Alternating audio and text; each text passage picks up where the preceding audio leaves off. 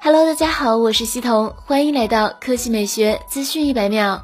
黑鲨三将于三月三日线上发布，官方预热不断。该机最大的特色就是提供了升降式按键，提供机械按键、屏幕压感两种方式，可同时使用。机械按键可以在不影响屏幕操作的情况下高频点击，再结合屏幕压感的辅助性操作，玩游戏战力加倍。黑鲨科技产品中心部长黑鲨关二爷带来了升降按键演示视频，在和平精英演示中，玩家可以设置机械按键负责常用的射击、开镜等功能，蹲。趴、跳跃、切换瞄准镜等由屏幕按压完成，两种方式配合，媲美端游的六指操作。比如在移动中瞬间完成下蹲探头，并开镜瞄准射击，一气呵成。这个升降式机械按键平时隐藏，游戏中可呼出或隐藏。官方表示，经过可靠性测试，超过三十三万次升降和一百万次按压的使用寿命。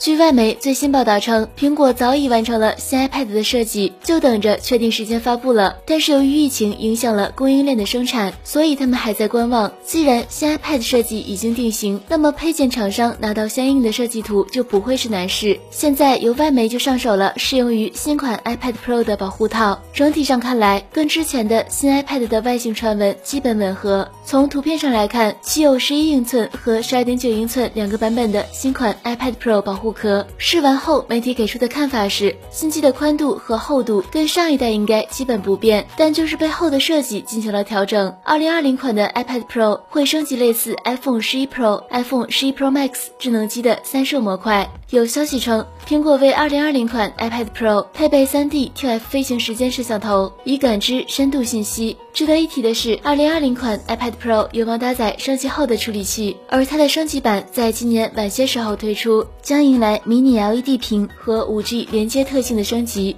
好了，以上就是本期科技美学资讯每秒的全部内容，我们明天再见。